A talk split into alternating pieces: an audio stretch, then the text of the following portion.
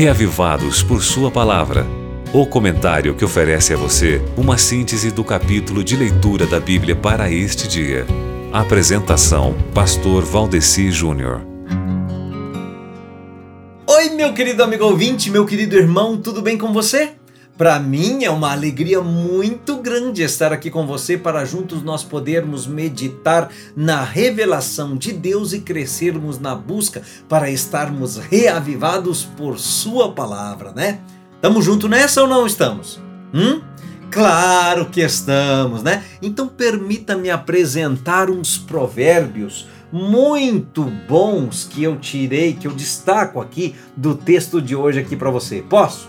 Diz assim, ó: o filho sábio é a alegria do seu pai, mas o filho sem juízo é a tristeza da sua mãe. Aquilo que se consegue com desonestidade não serve de nada, mas a honestidade livra da morte. O Senhor Deus não deixa que os bons passem fome, mas impede os maus de conseguirem o que tanto querem. O preguiçoso fica pobre, mas quem se esforça no trabalho enriquece. Quem tem juízo colhe no tempo certo, mas quem dorme na época da colheita passa vergonha. Os bons são abençoados, as palavras dos maus escondem a sua violência. Os bons serão lembrados como uma bênção, porém os maus logo serão esquecidos. Quem tem juízo aceita os bons conselhos, quem não tem cuidado com o que diz acaba na desgraça. A pessoa honesta anda em paz e segurança, mas a desonesta será desmascarada. Quem esconde a verdade causa problemas, mas quem critica com franqueza trabalha pela paz. As palavras dos bons são uma fonte de vida, mas as palavras dos maus escondem a sua violência.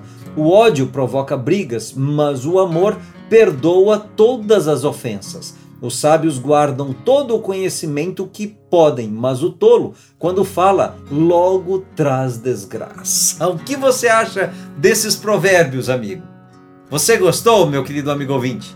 Então, eles são apenas alguns dos tantos que tem na leitura de hoje. Então, faça a sua leitura em Provérbios, capítulo 10, que o seu proveito será muito maior, ok? E assim, amigo, vamos juntos crescendo na busca para estarmos cada vez mais reavivados e reformados pela palavra do Senhor. Amém? Glórias a Ele por isso. Fica com Deus e que Ele ilumine a sua vida. Você ouviu Reavivados por Sua Palavra, com o pastor Valdeci Júnior.